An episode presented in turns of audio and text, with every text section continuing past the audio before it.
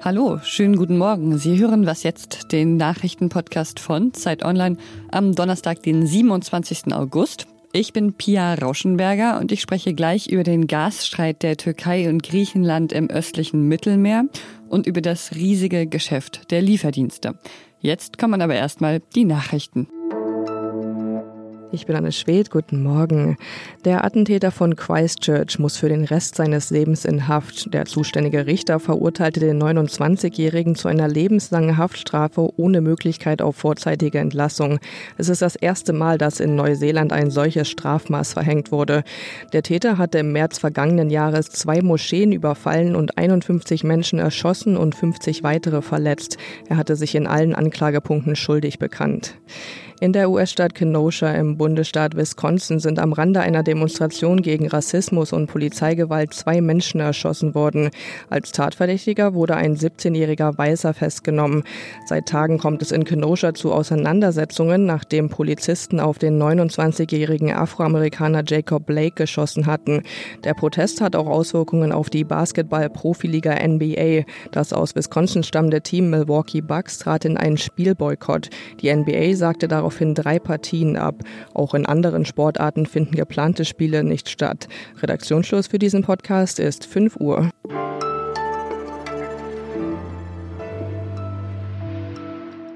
Außenminister Heiko Maas ist diese Woche in die Türkei und nach Griechenland gereist und hat dort seine Kollegen getroffen. Am Dienstag war das. Und heute treffen sich die EU-Außenminister zu einem informellen Treffen. Gestern haben sich schon die EU-Verteidigungsminister getroffen. Und Thema in all diesen ja, diplomatischen Treffen ist ein Streit um Gasvorkommen im östlichen Mittelmeer zwischen Griechenland und der Türkei. Warum das gefährlich sein könnte, das bespreche ich mit meinem Kollegen Michael Thumann, der außenpolitische Korrespondent der Zeit ist. Hallo Michael. Hallo Pia. Die Türkei hat Gasvorkommen im östlichen Mittelmeer erkundet. Warum ist daraus jetzt äh, diese kleinere oder auch größere diplomatische Krise erwachsen? Weil die Türkei mit diesen Probebohrungen und diesen seismischen Untersuchungen gegen äh, internationales Seerecht verstößt. Sie hat sich nicht der Seerechtskonvention von 1982 angeschlossen, im Gegensatz zu 168 Staaten in der Welt. Die Türkei besteht darauf, dass äh, Inseln keinen Festlandsockel haben und äh, damit meint sie dann alle griechischen Inseln. Und äh, deshalb bohrt sie in Gewässern, die nach dem internationalen Seerecht eigentlich zur ausschließlichen Wirtschaftszone von Griechenland gehören, immer nach dem Seerecht. Zu dieser Situation hatte Heiko Maas bei seinem Besuch in Athen gesagt, die aktuelle Lage ist ein Spiel mit dem Feuer und jeder noch so kleine Zündfunke kann zu einer Katastrophe führen.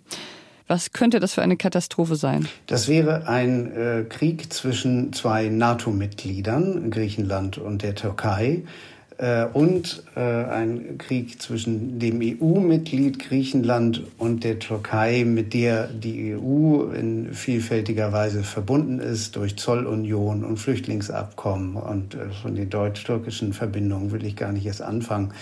Äh, das wäre für alle sehr, sehr schlecht und deshalb sagt Maas, redet, äh, geht in einen Dialog über eure Gegensätze und ähm, er hofft, dass dabei dann zumindest die Krise erstmal erleichtert werden kann. Lösen kann man diesen Konflikt äh, sowieso nicht auf die Schnelle. Der ist ja wahrscheinlich auch verbunden mit dem alten Zypern-Konflikt, oder? Absolut. Äh, Zypern hängt da voll mit drin. Erstens ist auch Zypern eine Insel und gleichzeitig äh, führt die Türkei auch Untersuchungen durch südlich von Zypern. Da geht es genau um denselben Streit.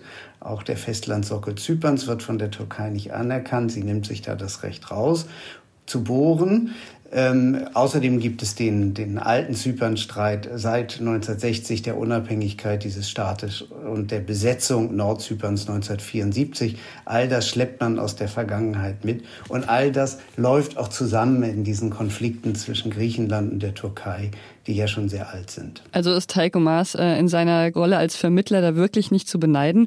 Äh, welche diplomatischen Lösungen könnte es denn geben, auch wenn du sagst, dass es keine einfachen Lösungen gibt? Eine vorläufige Lösung könnte sein, dass beide in ein Gespräch eintreten, denn es gibt einfach den, das Problem für die Türkei, dadurch, dass sie umgeben ist von griechischen Inseln und Zypern, äh, hat sie tatsächlich äh, wenig ausschließliche Wirtschaftszone nach dem Seerecht. Man könnte also da Kompromisse finden in Gesprächen.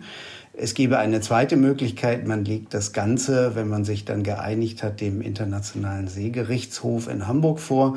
Der könnte dann äh, darüber entscheiden, auch bei Fragen, die dann noch strittig blieben. Ähm, es gäbe eine ganze Reihe von äh, Möglichkeiten, wenn man eben nur sprechen wollte, anstatt äh, mal eben mit seinen Schiffen aufs Meer hinauszufahren und anfangen zu bohren. Und man darf bei alledem auch nicht vergessen, es geht hier nicht einfach nur um Öl und Gas, es geht einfach auch darum, wer hat das Sagen, wer setzt sich durch. Und äh, deshalb ist die Lautstärke so groß. Danke dir, Michael. Gerne.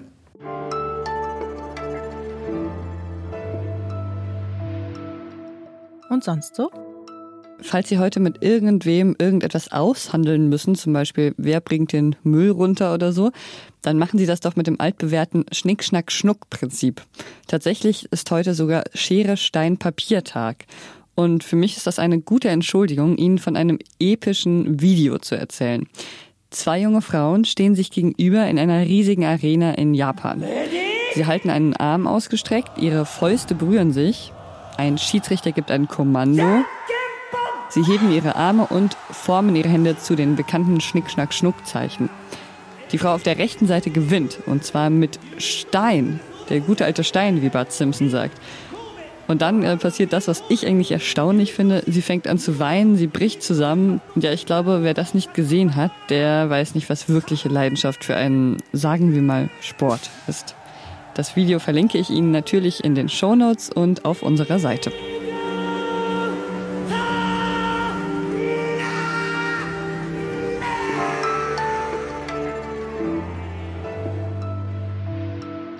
Es ist ein Abend zu Hause, Sie wollen vielleicht Essen bestellen, weil Sie keine Lust haben zu kochen. Dann klingelt irgendwann ein Boot an der Tür und bringt die gewünschten Speisen. Das ist eigentlich ein ziemlich normaler Vorgang, aber was für riesige Industrien dahinter stecken, das hat meine Kollegin Ann-Kathrin Netzig recherchiert. Hallo Ann-Kathrin. Hallo. Delivery Hero ist seit dieser Woche ja ein DAX-Unternehmen. Das ist eine ziemlich neue Branche, diese Lieferketten. Und jetzt plötzlich äh, sitzen die mit den ganz großen Konzernen mit am Tisch. Wie verändert das unsere Gesellschaft? Ja, ich glaube, dass ähm, Delivery Hero schon unsere Gesellschaft ziemlich verändert hat, beziehungsweise unsere, unsere Essgewohnheiten. Und man muss auch sagen, dass es natürlich nicht nur dieses eine Unternehmen ist, sondern auch die vielen anderen Player, die sich da auf diesem sehr umkämpften Markt tummeln und ähm, Deutschland ist ein bisschen schwieriger Markt für diese, für diese Unternehmen. Das habe ich bei meiner Recherche auch rausgefunden. Es gibt zum Beispiel Studien, dass 39 Prozent der Deutschen immer noch selbst kochen. Äh, und diese ganzen Lieferplattformen auch die Deutschen da immer noch so ein bisschen mit Fremden. Und das ist auch der Grund, warum Delivery Hero zum Beispiel das Geschäft vor allen Dingen in ähm, Asien und Südamerika oder auch im Nahen Osten wittert. Und da werden dann eben gigantische Summen investiert, obwohl die wenigsten Lieferketten bisher schwarze Zahlen schreiben. Ist das trotzdem ein sicheres Geschäft? Na, also sicheres Geschäft würde ich, glaube ich, nicht sagen. Ich würde sagen, das ist tatsächlich, obwohl diese hm, Plattformen ja meistens auch schon, also Delivery Hero zum Beispiel gibt es seit neun Jahren und bei den anderen ist das eigentlich ähnlich, ähm, obwohl es die schon relativ lange gibt, ist dieser Markt immer noch nicht entschieden und ähm, es wird da wirklich um einzelne Länder gestritten und dann wird wieder was verkauft in dem Land und dann wird wieder in einem anderen Land was hinzugekauft. Und äh, die, die, die Lieferplattformen, wenn man mit denen spricht, wenn man mit den, den Chefs oder den Leuten, die dort arbeiten, spricht, dann sagen die, ja, ja, wenn wir einmal die Marktführerschaft in einem Land erobert haben, dann ist das quasi wirklich ein easy Geschäft. Aber nach meiner Einschätzung ist das in vielen Märkten einfach noch nicht so weit. Und deswegen kann man auch noch gar nicht sagen, wer am Ende der große Gewinner sein wird. Also es kann schon sein, dass sich da einige ganz schön verkalkulieren. Ja, würde ich schon sagen. Oder zumindest in einzelnen Märkten verkalkulieren. Ein Thema, was immer wieder in Zusammenhang mit diesen Lieferketten auftaucht, sind die Arbeitsbedingungen. Ähm, würdest du sagen, die werden eher besser oder eher schlechter, wenn jetzt Unternehmen wie Delivery Hero expandieren und an die Börse gehen? Ja, Delivery Hero hat natürlich die Besonderheit, dass es als deutscher DAX-Konzern überhaupt gar nicht in Deutschland aktiv ist. Die haben sich vor ungefähr anderthalb Jahren äh, aus dem deutschen Markt zurückgezogen. Deswegen kann man ähm, über die Arbeitsbedingungen in Deutschland auch gar nicht mehr sprechen, was dieses Unternehmen angeht. Die anderen, die Konkurrenten, die noch in Deutschland sind, das ist vor allen Dingen Lieferando. Die haben schon aufgrund auch des, des Drucks, des gesellschaftlichen Drucks und der vielen Berichte, der vielen kritischen Berichte über die Arbeitsbedingungen einiges getan. Das ist mein Eindruck, um die äh, Fahrer zumindest einigermaßen gut zu bezahlen und die unter einigermaßen okayen Bedingungen arbeiten zu lassen, würde ich jetzt mal sagen. Aber nichtsdestotrotz ist das immer noch ein Markt, ja, der einfach darauf angewiesen ist oder, oder das Geschäftsmodell ist darauf angewiesen, dass einfach Leute für relativ wenig Geld bereit sind, dieses Essen am Ende auch durch die Gegend zu kutschieren. Danke dir, Ann-Kathrin. Tschüss. Und Ann-Katrins Text steht in der aktuellen Ausgabe der Zeit, die Sie heute an Ihrem Kiosk oder Späti oder schon im Briefkasten finden. Und das war Was jetzt für heute Morgen. Äh, Lob, Kritik und Vorschläge können Sie wie immer gerne an wasjetzt.zeit.de schreiben. Ich bin Pia Rauschenberger. Machen Sie es gut.